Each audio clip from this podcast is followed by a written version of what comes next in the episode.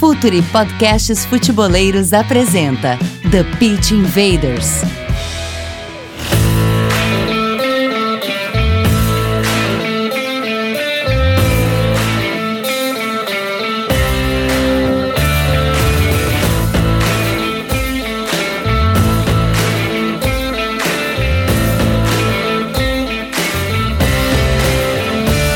Olá, futeboleiros! Olá, futeboleiras! Futuri Podcasts apresenta The Pitch Invaders, episódio 166.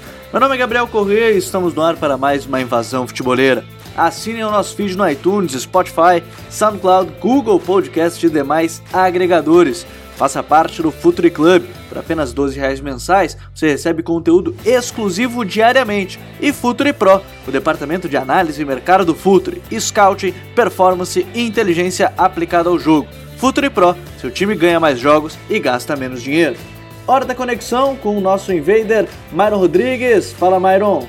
E aí, Gabriel, uh, mais um assunto, mais uma conversa com quem tá dentro da arena. Como eu costumo dizer, uh, a gente só aprende com quem realmente tá lá, com quem uh, vive no dia a dia, ainda mais no, no momento formativo do futebol, né? Que é, é como eu costumo dizer, o ensino médio de qualquer jogador, a faculdade ou profissional. Então eu estou muito, muito feliz de, de conversar com quem vai fazer o jogador ir pro, dar o próximo passo. Bom, o nosso convidado de hoje, e bem como o Myron disse, é um cara que está dentro de campo, principalmente nesse trabalho formativo, que é um dos assuntos que a gente mais gosta de falar, jovens, prospecção, trabalho em categorias de base.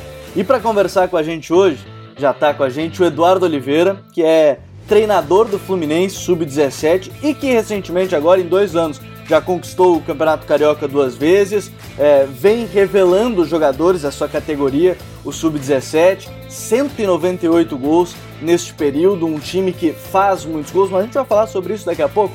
DNA do Fluminense, esses títulos, as suas ideias. Professor, obrigado mais uma vez por ter gentilmente participado aqui com a gente, tudo bem? Boa noite, tudo bem? É um prazer poder estar falando com todos vocês. Sempre um espaço de muito agrado poder discutir futebol e poder expor um pouquinho das ideias, não só que eu tenho, mas que o clube vem, vem criando e que a gente vem compartilhando com outros profissionais da área.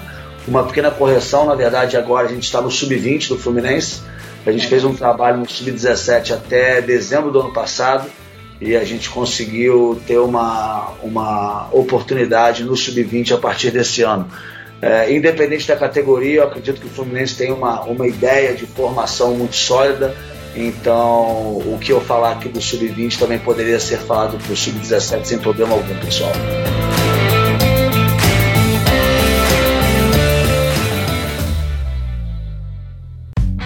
Está no ar o The Pitch Invaders, podcast semanal do projeto Futuri. Cultura, análise e informação, com a profundidade que o futeboleiro merece.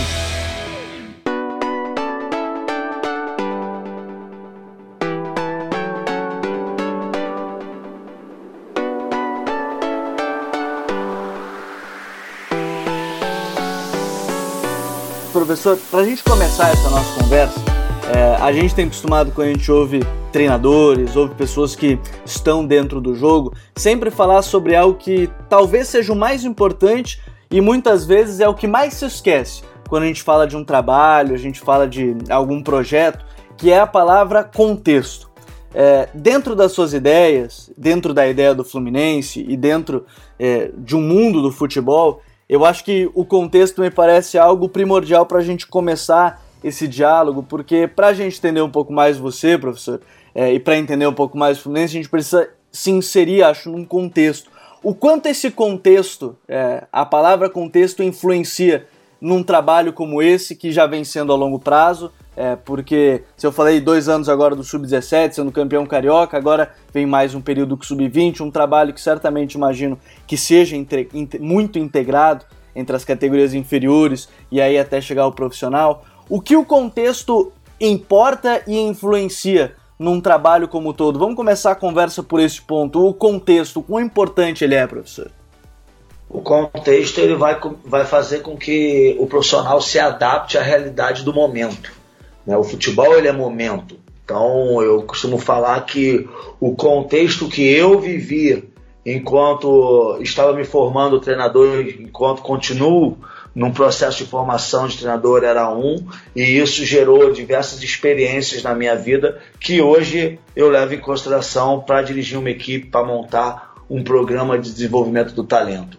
O contexto de um clube, aonde eu estou, que tipo de clube é esse, qual é a filosofia de formação desse clube, qual é a filosofia do profissional desse clube, qual é o propósito que eu como profissional tenho e que o clube tem.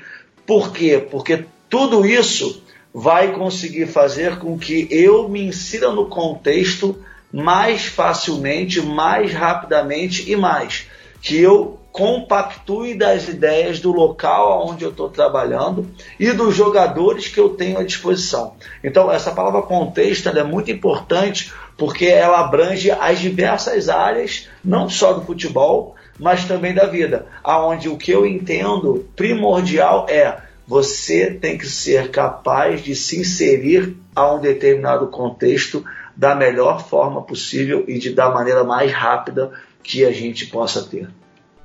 Uh, tu falou em contexto, então eu já vou pegar e vou empurrar um pouco mais essa, essa pergunta. Qual é o contexto da base do Fluminense que a gente sabe que não para de revelar, é nome atrás de nome?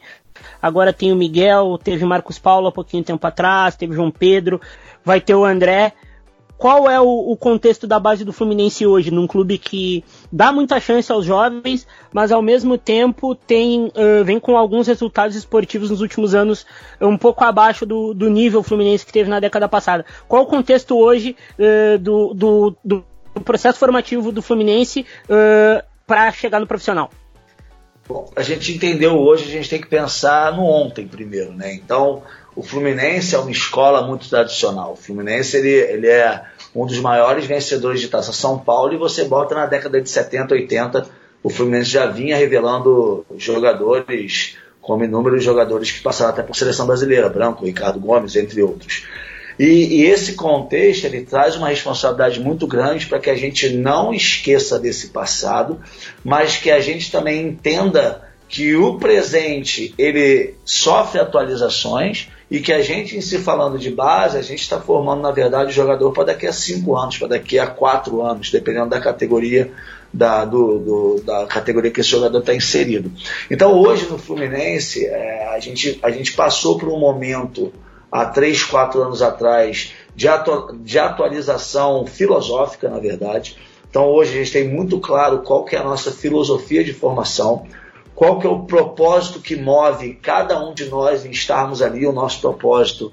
É uma frase muito simples, que é faça uma melhor pessoa, que teremos o melhor jogador. É isso que tem que estar guiando todos os profissionais, jogadores e, e, e staff que estão participando desse contexto de formação. A gente tem muito claro a nossa missão, a visão e principalmente os valores. Por que, que eu falo principalmente os valores?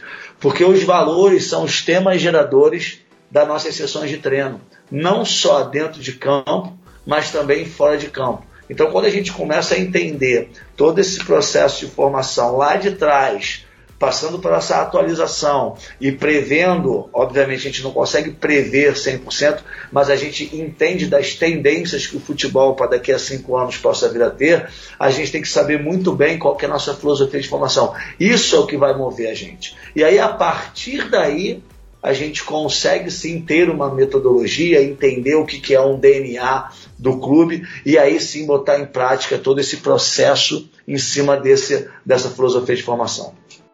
Agora, professor, eu quero daqui a pouco tocar um pouco mais nesse ponto da, desse, dessa formação desses atletas, mas eu quero também é, falar um pouco mais sobre o seu processo de formação, e aí acompanhava, acabava lendo algumas matérias, alguns trabalhos, é, você trabalhou muito tempo nos Estados Unidos, né? Jogou quatro anos lá, né? E aí depois formou em educação física, acumulou, e aí eu estava lendo função de auxiliar, e aí jogador, e depois acabou entrando nesse mundo é, cada vez mais, é, entrando nesse mundo sem ter tido uma carreira como jogador, como há muito tempo a gente vinha e acompanhava as, as pessoas de maneira empírica, a pessoa precisa ser é, ex-jogador para trabalhar dentro de campo, ela precisa ter estado, mas hoje a gente tem acompanhado com a evolução dos estudos, a evolução dos cursos, a evolução desses trabalhos, a gente tem visto que não há uma necessidade tão grande.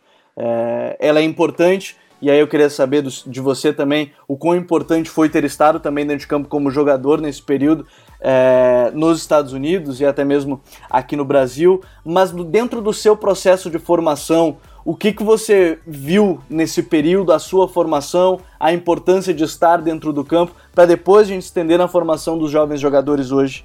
Eu acredito que a gente precisa ter empatia. E o conceito de empatia é se colocar no lugar do outro. E quanto mais vivência a gente tiver nas diferentes áreas que formam o ecossistema do futebol, mais empatia a gente vai poder ter e a gente entender realmente como gerenciar todo esse processo. Então, o fato de ter tido a oportunidade de jogar é, no, nos Estados Unidos, ter tido depois a oportunidade de passar por outras funções que não só de treinador, ela gera uma experiência maior para que eu possa identificar as situações que hoje eu estou vivendo e que eu consiga tomar a melhor decisão em prol de um grupo. Então, obviamente que é, a pessoa que teve um, um, uma carreira é, de extremo sucesso internacional ou de seleção brasileira, ela vai ter vivenciado coisas que as outras pessoas não vivenciaram. Porém, isso tem que ser agregado ao processo de formação do treinador. E aí você vem com esses estudos, você vem com cursos de capacitação, você vem com experiências de, de, de ter trabalhado em diferentes clubes, em diferentes faixas etárias, com diferentes funções, ou seja, é todo um, um agregado de competências que, que eu acredito que faça um treinador capaz de gerir um trabalho de sucesso mas com certeza é, o fato de dessa experiência prévia é, ter passado por diferentes áreas, a gente consegue ter uma empatia maior para gerenciar um trabalho de alto rendimento. Tu falou de empatia e o lado mais humano do jogo. É uma pergunta que ela é pouco usual de se fazer, mas eu vou fazer. É, é, quais as tuas leituras fora do futebol para entender mais o lado humano? Se tu vai mais para a área filosófica, se tu vai para a área mais psicológica, ou se tu vai mais no feeling e no tato mesmo de conversa? Cara, é, é, sendo bem sincero, eu acho que todas essas disciplinas elas vão agregar valor. Então, obviamente que a gente, a gente tenta é, se capacitar em, em várias disciplinas para que a gente possa ter uma, uma, uma competência maior. Mas com certeza a área psicossocial ela faz uma diferença na minha vida muito grande. Por quê? Porque eu preciso entender a pessoa e preciso entender o contexto social. E se você vai falar de contexto social, não é só se o cara tem dinheiro, se o cara não tem dinheiro, se o cara é de uma raça, se o cara é de outra raça, não, não é isso. Hoje a gente tem uma equipe, ela é uma microcomunidade ali dentro. E a gente, a gente tem os líderes dessa microcomunidade. O treinador ele é um dos líderes. Existem jogadores que, que, que têm uma liderança, existem até outros membros de, de, de comissão técnica que exercem outro tipo de liderança. Então, na verdade, eu acredito que essa área psicossocial ela tem um, um papel fundamental para que a gente possa não só formar o jogador, mas que a gente tenha realmente a, a melhoria e a evolução desse ser humano. Por quê?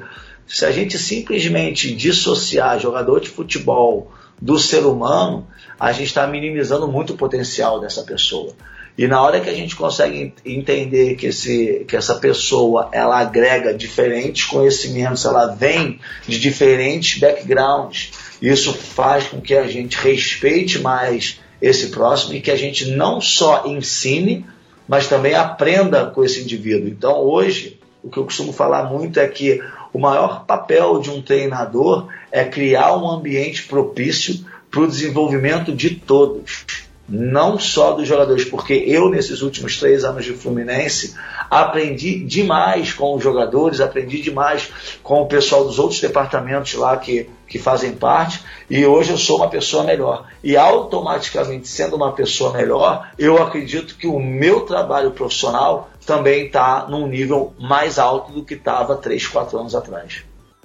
Agora, a gente ouviu é, diversos, o Myron mesmo falou, diversos nomes que recentemente foram formados pelo Fluminense, mas também há alguns anos, e foram muito bem citados naquele período de 70, 80, é, o Fluminense sempre formou é, muitos jogadores, mas eu gostei muito quando você falou, professor, sobre criar esse contexto né, para todos é, evoluírem ainda mais, porque cada vez tem me parecido que em alguns momentos as pessoas esquecem esse lado humano e eu acho que ele é, é fundamental quando a gente fala um, em um trabalho onde existem aí, vamos lá, uma gama de 25, 30 atletas, mais treinador, mais comissão técnica, onde todos têm egos diferentes, têm pensamentos, mentalidades é, é diferentes. E aí nessa formação do Fluminense eu queria saber um pouco mais é, qual é o principal foco nesse sentido para conseguir é, agregar essa parte, assim, esse lado mais humano dos jogadores, porque a parte é, psicológica, mental, me parece um grande desafio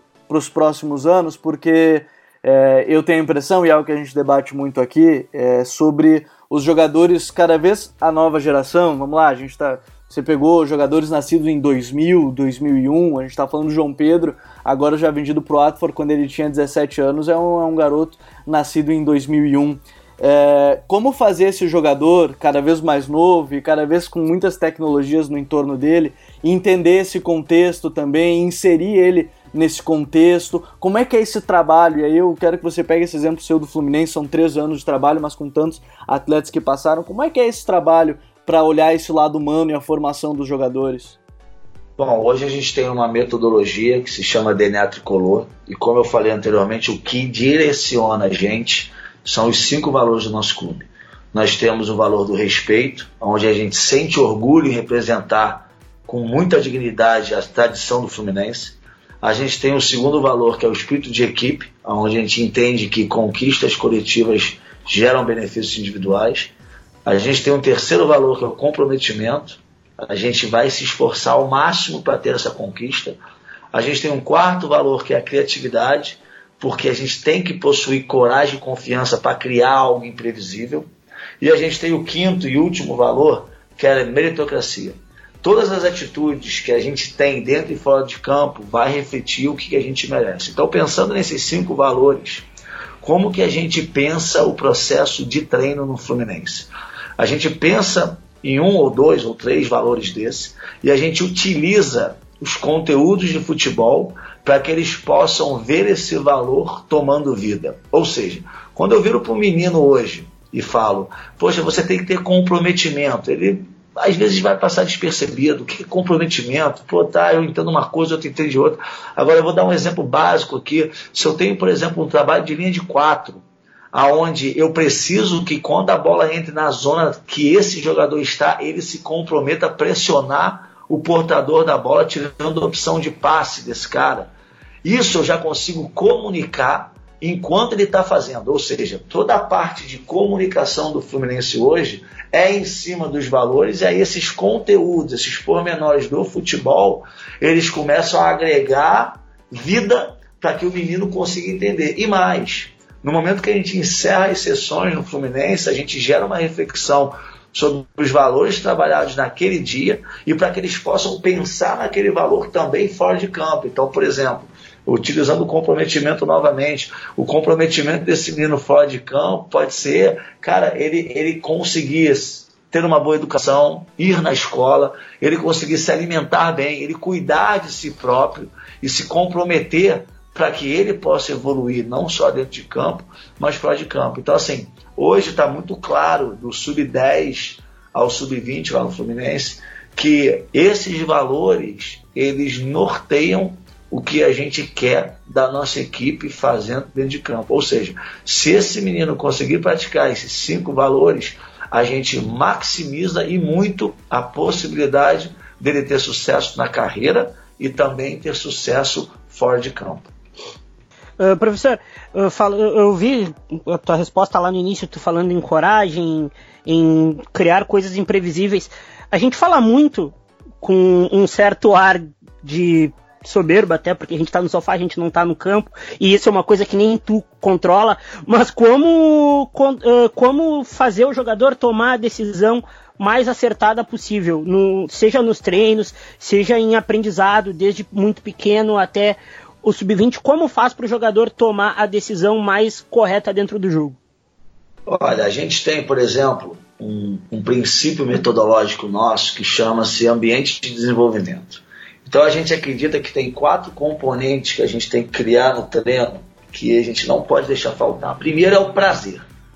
Todos que estão engajados naquele treino têm que ter prazer. O segundo é o engajamento, ou seja, engajamento não é você só participar. Engajamento é você viver aquilo ali. Engajamento é você dar o seu coração pelo aquilo ali, é você botar realmente essa paixão que você tem dentro de campo. Ter, o terceiro é criar tarefas específicas, ou seja, todas as atividades que a gente estimula os meninos a realizarem no treinamento tem que ter especificidade de como a gente quer jogar. E aí a gente vem com: se eu quero criar algo imprevisível, eu não posso ter tarefa que poda opções de tomada de decisão. Eu posso sim valorizar uma tomada de decisão em cima de outra. Porque eu quero, por exemplo, que o meu atleta, na hora que a gente recupera uma posse de bola, ele ache o jogador de beirada de campo. Estou aqui sendo aleatório. Então eu posso valorizar mais quando ele fizer isso do que quando ele achar o jogo por dentro num corredor central. Mas de maneira alguma a gente pode podar a opção dele achar o jogo por dentro no corredor central. E a quarta, o quarto ponto desse princípio são as estratégias didáticas. Ou seja, como que eu vou gerar o entendimento do que ele está fazendo. A gente está com prazer, a gente está, o menino está engajado, a gente está fazendo tarefa específica, e agora, como que didaticamente eu vou fazer entender esse processo? Ou seja, como que vai ser a progressão pedagógica dentro da minha sessão de treino, dentro da minha semana de treino, dentro da minha, do meu mês de treino, e como que eu trabalho os meus feedbacks em relação a feedback positivo, a feedback negativo, a estrutura de sessão, a como que eu vou utilizar o vídeo, como que eu vou utilizar outras atividades complementares, como a psicologia, como o serviço social, para que ele possa entender que esse ambiente de desenvolvimento é muito mais do que ele acertar um chute somente de fora da área. Isso ele vai fazer. Agora, se ele entender o porquê que ele está fazendo certas ações e as opções que ele tem de tomar a decisão e que isso seja dele e que a gente não tenha por objetivo podar as tomadas de decisão, é óbvio que vai ter que tomar decisão que eu posso achar que é melhor do que outra, mas às vezes o, o jogador ele cria uma coisa que nem eu como treinador pensei. Então, se eu podo, dentro da minha tarefa, dentro dos meus exercícios, esse tipo de tomar decisão, como que eu vou querer um jogador criativo? Então a gente entende muito em cima desses quatro pontos: prazer, engajamento, tarefas específicas e estratégias didáticas. Professor, é, nessa, nessa resposta achei muito legal para a gente entrar num, num, debate também muito importante.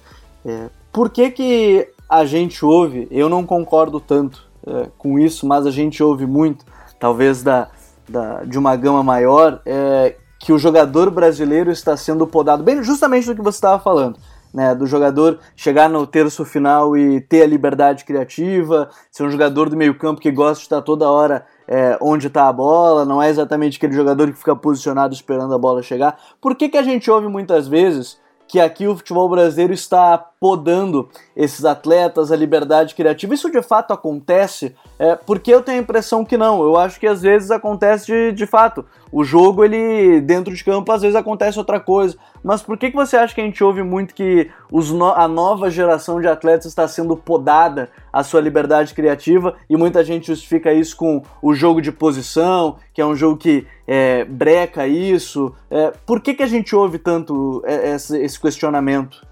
Eu acredito que o futebol hoje, no mundo, é um futebol mais organizado. Ele é um futebol que tem mais ideias. Né?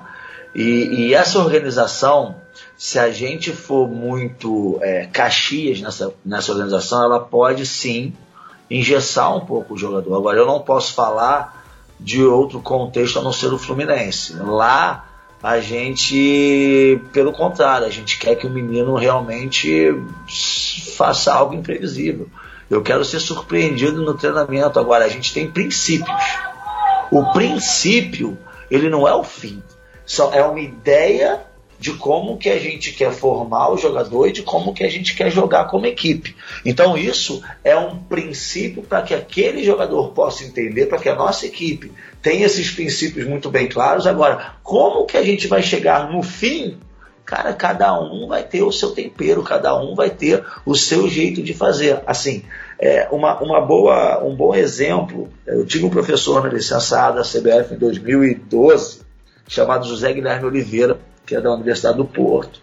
E ele, se não me engano, trabalhou muito tempo na seleção portuguesa de base. E ele fala uma coisa: é, o importante não é os jogadores pensarem o azul do treinador. Porque eu, como treinador, eu posso pensar a minha equipe jogando azul, por exemplo.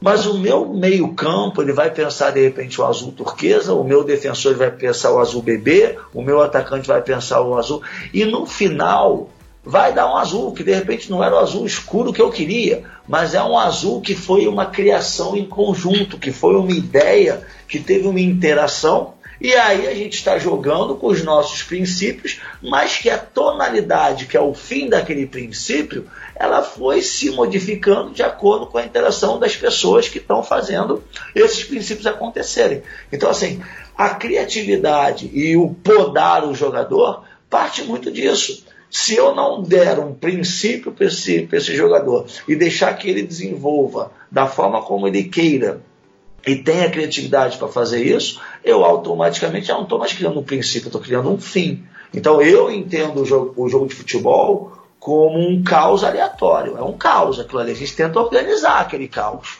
Mas tem uma porção de aleatoriedade dentro do jogo. E essa aleatoriedade eu quero para o meu bem. Eu quero minimizar o problema quando o jogador adversário tem esse tipo de criatividade e eu quero maximizar os meus jogadores em terem situações de tomar decisão inesperadas e criativas no momento para desequilibrar a equipe adversária. Falando em desequilíbrio e tem uma discussão absurda sobre o jogo de posição e sobre o jogador brasileiro não atacar o espaço, o treinador. Ah, como tu tenta colocar na cabeça do jogador que o movimento sem bola é tão importante quanto ter a bola no pé, porque a gente vê grandes jogadores brasileiros, pode colocar de Neymar a Douglas Costa, uh, de Firmino a, a Joelinton, mas o jogador que, do brasileiro que mais ataca espaço, cria espaço, empurra a linha, hoje é o Gabriel Jesus e ele é um tanto quanto criticado. Como a gente, como tu coloca na cabeça do jogador que o movimento sem bola dele é tão importante quanto ele ter a bola? Eu acredito que isso já vem de uma parte de um entendimento de jogo mais apurado. Né? Porque a gente entendia o jogo muito como a relação do jogador com a bola. A relação do jogador com a bola, o cara tem um contra um, o cara tem um bom lançamento, o cara tem um bom domínio, ou seja, são os fundamentos técnicos do futebol. Isso, o brasileiro, culturalmente, eu acredito que ele é diferenciado do resto do mundo. Até porque a gente tem uma cultura de se praticar futebol em determinados terrenos, em determinados horários e numa, numa magnitude tão grande que a gente gera automaticamente essa adaptação no, no processo lá embaixo, no processo de grassroots, a gente já vem com isso. A gente não precisa criar programas tão elaborados para iniciação. A gente já tem uma iniciação na rua, hoje até está perdendo um pouquinho, mas a gente tem uma iniciação ainda nas peladas. É, e no momento que a gente vem trazendo isso para uma, uma situação mais organizada, a gente começa a falar um pouco mais de princípios táticos. E quando a gente começa a falar um pouquinho mais de princípios táticos, a gente começa a dar outras ferramentas para esse jogador que tecnicamente tem uma excelente capacidade, e a gente começa a, a mostrar para ele alguns movimentos com e sem a bola que vai fazer com que ele tenha mais chance de ter essa boa relação com a bola. Então a gente falar de infiltração é algo que a gente bate muito, mas muito lá em Xerém. Por quê? O jogador brasileiro, principalmente no terço final de campo ofensivo, ele gosta da bola no pé. Eu costumo falar que a, a equipe brasileira, o que é mais difícil para o jogador brasileiro é quando a nossa equipe tem a bola e ele não está com a bola. Porque primeiro a gente tende a funilar o jogo. Segundo, a gente, a gente tende a querer tocar na bola e driblar todo mundo no momento que a gente não gerou desequilíbrio ainda numa defesa adversária. E a gente não tem por costume aqui no Brasil fazer corridas de infiltração, mesmo que você fique impedido, mas somente para taticamente você gerar espaço para quem tem a bola. E você não vai ser a primeira opção de passe, mas você pode vir a ser a terceira opção de passe. Ou seja, o que eu vejo é uma evolução do entendimento de tática e aí a partir daí a gente conseguir dar mais ferramentas para esses jogadores desempenharem as funções dele em campo. Desses garotos, e aí a gente falando especificamente do Fluminense, professor, é, mais recente você trabalhou com, com o João Pedro, é, e novamente quero tocar nesse ponto dos jogadores dessa nova geração. É, como é que é para eles, e a gente fala de assédios, pô, o João Pedro tem 17, foi vendido para o Watford, jogou mais um ano né, aqui no Brasil, aí sim é, ele ia para a Europa jogar lá na Inglaterra. Como é que é lidar com esses jogadores no sentido de, desse assédio, é, trabalhar com eles, é, eu digo, nessa mentalidade, o próprio trabalho do João Pedro, que é um jogador dessa nova geração que tem chamado muita atenção já? Eu acredito que quando a gente desenvolve esses valores nos meninos, eles vão conseguir lidar melhor com isso, porque isso faz parte do ecossistema do futebol.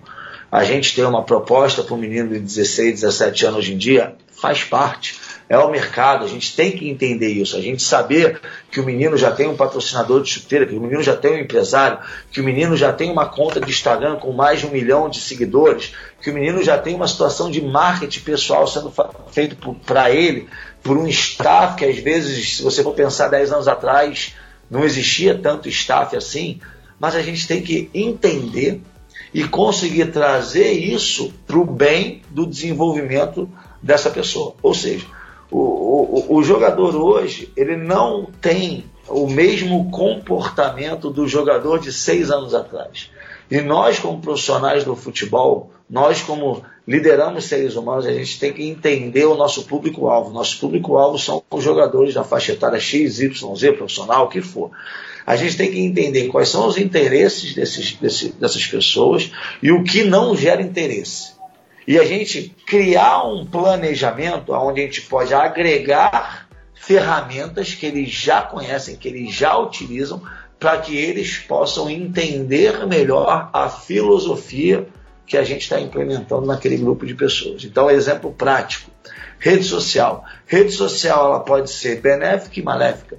Cabe ao jogador saber usar, cabe ao treinador saber usar. Então, a gente tem grupos onde a gente pode utilizar questões de vídeo, questões de conceitos, questões de troca de informação no momento que eles quiserem. Uma coisa que hoje eu, eu não tenho feito tanto é reunião com o grupo todo para passar vídeo.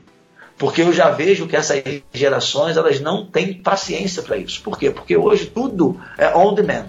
Hoje, se você quer assistir um filme, você tem um aplicativo na sua televisão smart, você clica lá, você assiste a hora que você quiser. Se você quiser parar, passar 20 minutos cozinhando e voltar e ver o final do seu filme, você vê.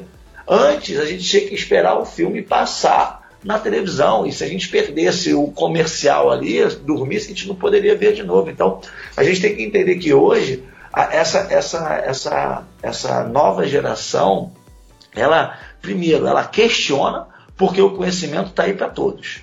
Segundo, ela quer realmente saber se ela está evoluindo. Então a gente tem que ter indicadores de desempenho para que eles possam entender que se eu fizer aquilo, aquilo vai me gerar uma evolução e vai me gerar um resultado XYZ. Então a gente precisa realmente utilizar dessa comunicação clara e assertiva para que esses meninos dessa geração consigam entender a filosofia, comprar a ideia e mais, ser parte da ideia e se inspirar através da liderança do treinador.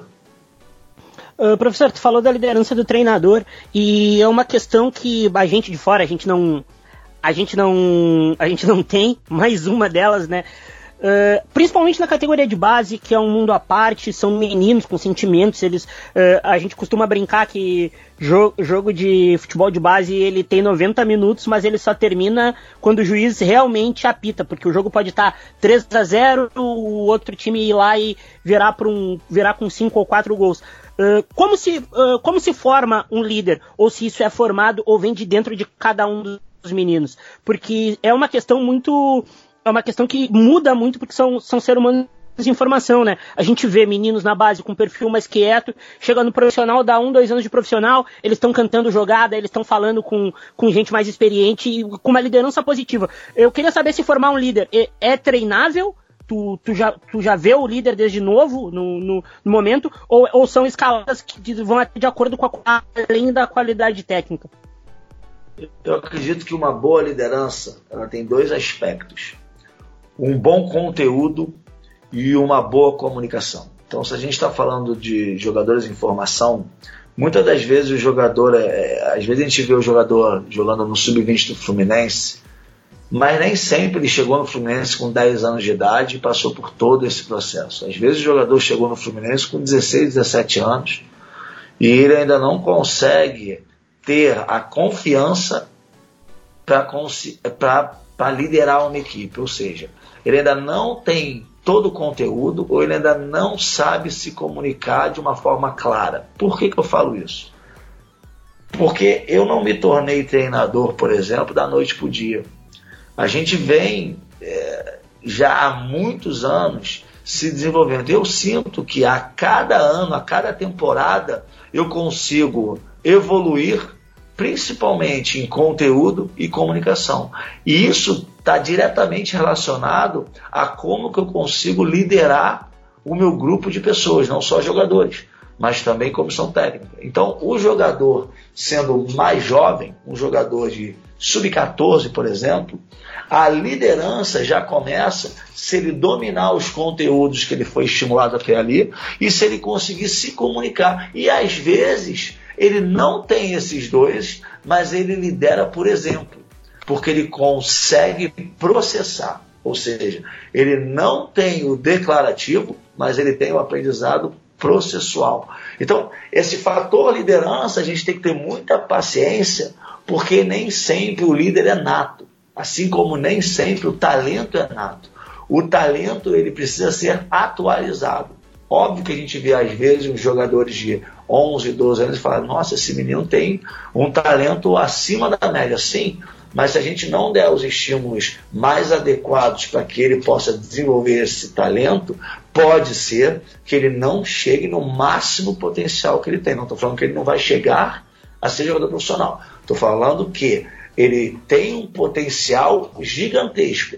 Se ele fizer um processo de qualidade, a possibilidade de atingir aquele topo é muito grande. Assim como a liderança. A liderança faz parte desse desenvolvimento do talento, mas com certeza uma boa liderança exercida com uma pessoa que tem conteúdo e comunicação e principalmente que faça o que fala e não só fala. Então essa liderança ela é muito valorizada e dentro do futebol de base isso é um processo contínuo que vai agregando valor a cada categoria para que ele possa chegar num profissional e conseguir viver aquilo ali rapidamente e ter o seu papel de liderança dentro de um grupo de pessoas. É, eu, eu, sei que a gente tem assim, diversos assuntos para se abordar, pelo menos de minha parte, antes do Maio, eu tenho uma, uma última pergunta que eu acho que é, é algo interessante para debate, professor. E aí você pode dar exemplos dentro do Fluminense, como a gente está tendo uma ideia muito interessante de como funciona esse processo de formação do Fluminense, que é a questão intensidade versus força física, porque me parece eu tenho a impressão que muitas pessoas confundem esse trabalho de um jogador ser intenso e um jogador ser forte fisicamente. Às vezes o jogador que dá a impressão que é muito forte fisicamente não é um jogador intenso. Como é que é esse trabalho para vocês é, nesse processo de formação dentro do Fluminense? Ter os jogadores mais intensos num futebol que cada vez é, mais rápido, de raciocínio mais rápido, de muita velocidade, de muitas transições. É, como trabalhar esse, essa intensidade e para as pessoas não entenderem que quando a gente fala que é um time intenso, competitivo, não é exatamente um time é, fisicamente avantajado comparado ao outro.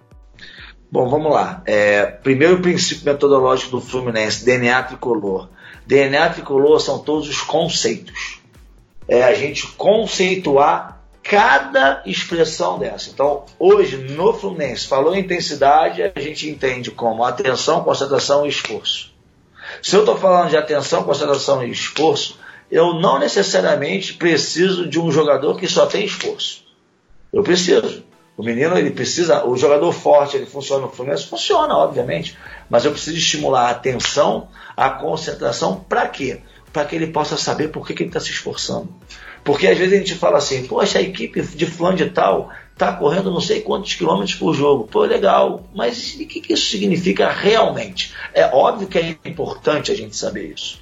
Isso tem uma, um valor muito grande para a gente controlar realmente a nossa equipe. Mas eu preciso saber se esse esforço de correr, por exemplo, ou se esse esforço de pressionar o portador da bola, ou se esse esforço de infiltrar na última linha do adversário, ele está sendo realmente bem feito. Para que esse esforço seja bem feito, esse jogador ele precisa ter atenção e concentração, não só no jogo, mas principalmente no dia a dia dele, no treinamento, na hora de almoçar, na hora de se cuidar no departamento médico. Ou seja, essa questão da intensidade é um comportamento geral dentro do nosso DNA tricolor. E aí, quando a gente conceitua tudo o que a gente vai comunicar para os atletas, a comunicação ela fica sendo única, ela fica sendo uma comunicação organizada, do sub-10 ao sub-20. Então, quando eu falo de intensidade para um jogador no sub-20,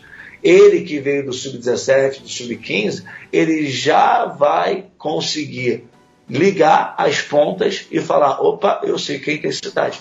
Quando chega um jogador de fora para a gente, a primeira coisa que a gente tem que fazer com ele é, através dos treinamentos, mostrar os conceitos que a gente trabalha no Fluminense. Não é melhor nem pior. Ele é diferente, é uma forma como a gente construiu lá e que a gente acredita muito porque essa comunicação ela tem que ser assertiva para que esse jogador possa entender realmente o que a gente está falando. Uh, professor, uma pergunta mais agora de um nome que nem aí está mais e aqui no Rio Grande do Sul ele vem sendo muito badalado porque ele é de fato o melhor talento que saiu, saiu daqui, mas foi formado aí, uh, que é o Praxedes. Eu queria saber o, até onde esse jogador pode chegar porque ele tem todos os movimentos, todas as características, às vezes, isso muito por causa da idade, a gente sabe que é um menino que acabou de completar 18, às vezes ele dá uma desligada do jogo, até quando, até que ponto esse menino pode chegar na bola e, e o que tu pode dizer pro, pro pessoal aqui do Rio Grande do Sul uh, das qualidades e das qualidades e características do jogador?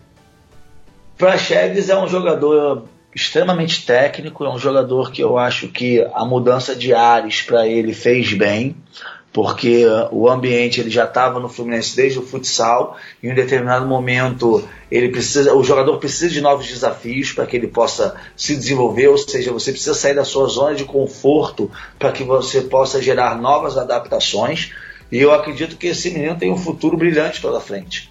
É um menino que tem uma, uma boa técnica, é um menino criativo, e eu acho que ele hoje no Inter, desde a Taça São Paulo, ele jogou a Copa do Brasil Sub-17 ano passado contra a gente, ele tem uma relação muito próxima com os jogadores lá no Fluminense, conosco também da comissão técnica, que é um jogador que a gente respeita bastante, e eu acho que essa ascensão dele desde a Copa São Paulo é merecida, e ele está fazendo com que o jogo dele evolui com certeza, ele também, como ser humano, está evoluindo nesse período. Bom, é, a gente tem muitas pautas que imagino que no futuro a gente vai conversar com o professor, mas nessa conversa que foi enriquecedora para entender as ideias, é, esses conceitos, o trabalho né, do Fluminense, o DNA de Xerém, o DNA do Flu, acho que muito legal para se compreender um pouco mais como é que é feita essa formação e a formação de novos jogadores, a nova geração. Mas chegou aquele momento também que todo mundo sempre espera, que são as nossas dicas futeboleiras. The Pitch Invaders apresenta Dicas Futeboleiras.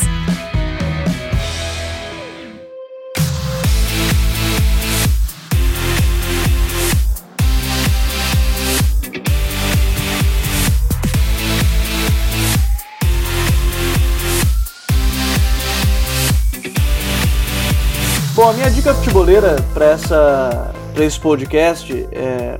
A gente vem num período de muitas, é, onde as pessoas que você está acompanhando nesse período 31 de março, onde a gente está gravando, pessoal em casa, de quarentena, é, nessa luta contra o Covid-19, é, a gente tem lançado muitos conteúdos direto no site, mas nesse período, justamente hoje que a gente está gravando, a gente teve o lançamento também de um novo conteúdo no, no, no, nosso canal do YouTube, com o retorno do, do podcast Entre Linhas, mas dessa vez em live direto no YouTube. E quem participou nesse primeiro episódio foi o Renato Rodrigues com o Rodrigo Leitão, que é um instrutor da CBF e também auxiliar técnico no Corinthians Sub-20. Então é uma conversa muito legal, já que hoje a gente está falando aqui de base, eu aconselho, vai lá no nosso canal do YouTube, o Futuri FC, aí tá esse bate-papo, já foi uma live, mas tá gravado lá já direto, então para quem quiser acompanhar, o professor Rodrigo Leitão é, já participou com a gente em alguns podcasts, mas faz algum tempo, então esse conversa com o Renato também, muito legal, muito agregadora de conhecimento e tudo mais. Então minha dica dessa semana é, é o podcast, é o retorno do Entre Linhas lá no nosso canal do YouTube com o Renato Rodrigues conversando com o Rodrigo Leitão. Mairon, qual é a tua dica? Eu já quero aqui agradecer ao, ao professor Eduardo, foi para mim é sempre uma honra falar com gente que com gente que tá na bola, ainda mais a gente aí que tá aqui fazendo nosso trabalho, começando a caminhada, cheio de certezas, e quando tem conversa desse tipo, nas certezas elas não existem mais, elas vão todas pro lixo. Eu quero agradecer, professor, a essa conversa, foi muito enriquecedora, muito obrigado de verdade. E o meu. O meu, a minha dica é da The Athletic, falando sobre, na minha opinião, o melhor lateral direito do mundo, o, pra mim, o melhor jogador jovem do mundo, que é o Alexander Arnold, já tem 125 jogos a camisa do Liverpool com 21 anos, é um absurdo, e mostra como a academia do Liverpool, com o processo formativo muito forte, que o Liverpool melhorou muito nos últimos 10 anos, uh, mostra que não é só o talento do Arnold que fez ele virar esse grande monstro que é a convivência com os jogadores do principal, a convivência com todo mundo no clube entendendo o seu lugar. Eu já quero aqui agradecer a todo mundo que tá nessa corrente aí com a gente, que vamos ter que ficar um tempo em casa para se distrair. A gente faz o conteúdo de maior coração, com maior carinho para vocês todos, tá bom? Fica com Deus aí, gurizada. Lavem as mãos, fiquem em casa, pelo amor de Deus. Valeu, professor. Valeu, Gabriel. Valeu, Myron. É, professor, é, primeiro deixa eu agradecer em nome de todo o Futre essa conversa, essa conversa foi muito enriquecedora, agregadora. É, dizer mais uma vez que agora você faz parte aqui, as portas estão sempre abertas para você, para falar sobre suas ideias, sobre esse trabalho dentro do Fluminense. Mas eu quero saber, antes de tudo isso, qual é a sua dica para quem está ouvindo, para quem está é, acompanhando o episódio de hoje? Cara, a minha dica, eu tenho duas dicas. A primeira é a gente assistir esses jogos que a televisão está passando do passado. Eu gosto demais de ver Copa do Mundo de 94, Copa do Mundo de 98, enfim. A gente conseguir estar tá aí nesse período de quarentena é, vendo futebol e, e conseguindo analisar e realmente se perguntar: será que tem muita coisa diferente ou eu costumo às vezes julgar demais o passado e valorizar demais o presente ou até vice-versa. E a minha segunda dica são dois livros que eu gosto demais e eu acho que o pessoal aí pode, pode se sentir interessado. O primeiro é A Pirâmide do Sucesso, de John Wooden, é um treinador de basquete universitário americano, na verdade é, é, é, mais velho, muito mais velho que a gente, mas ganhou muitos títulos. E o segundo é Mindset, a nova psicologia do sucesso. E esses dois livros Bom. são livros que ficam na minha cabeceira, são livros que eu tô toda hora consultando, já li, reli, mas tem trechos que eu sublinhei que é muito importante para o meu dia a dia e para a minha vida, é, não só dentro do futebol. É, fora essas dicas aí, eu gostaria de agradecer muito também a oportunidade. Eu acho que sempre que a gente tem um canal para discutir futebol, para poder estar tá ouvindo as outras pessoas, para poder estar tá lendo, para poder estar tá vendo vídeos, é muito importante. Eu acho que isso é um, é um processo que o Brasil está evoluindo muito e cabe a gente valorizar demais esses canais que geram essa oportunidade. Então, eu queria deixar aqui meu muito obrigado pela oportunidade e dizer que vocês podem contar comigo no futuro para qualquer necessidade. Muito obrigado, rapaziada, aí que vocês aproveitem muito esses conteúdos sendo criados e que a gente se veja em campo, porque o mais legal é a gente conseguir voltar para campo, ver essa molecada jogando, esses jogadores profissionais aí e conseguir ter o nosso esporte de volta, a nossa vida de volta aí. Mas antes disso, ficar em casa, lavar a mão, fazer o nosso, porque lá na frente tem a nossa recompensa. Um grande abraço aí, pessoal. Invaders, Obrigado por estarem juntos com a gente em mais uma invasão no The Pitch Invaders 166.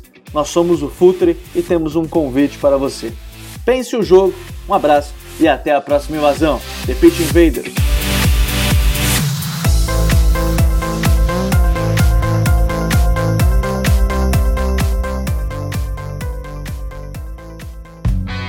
Projeto Futuri apresentou The Pitch Invaders. Acesse www.futuri.com.br. Pense o jogo.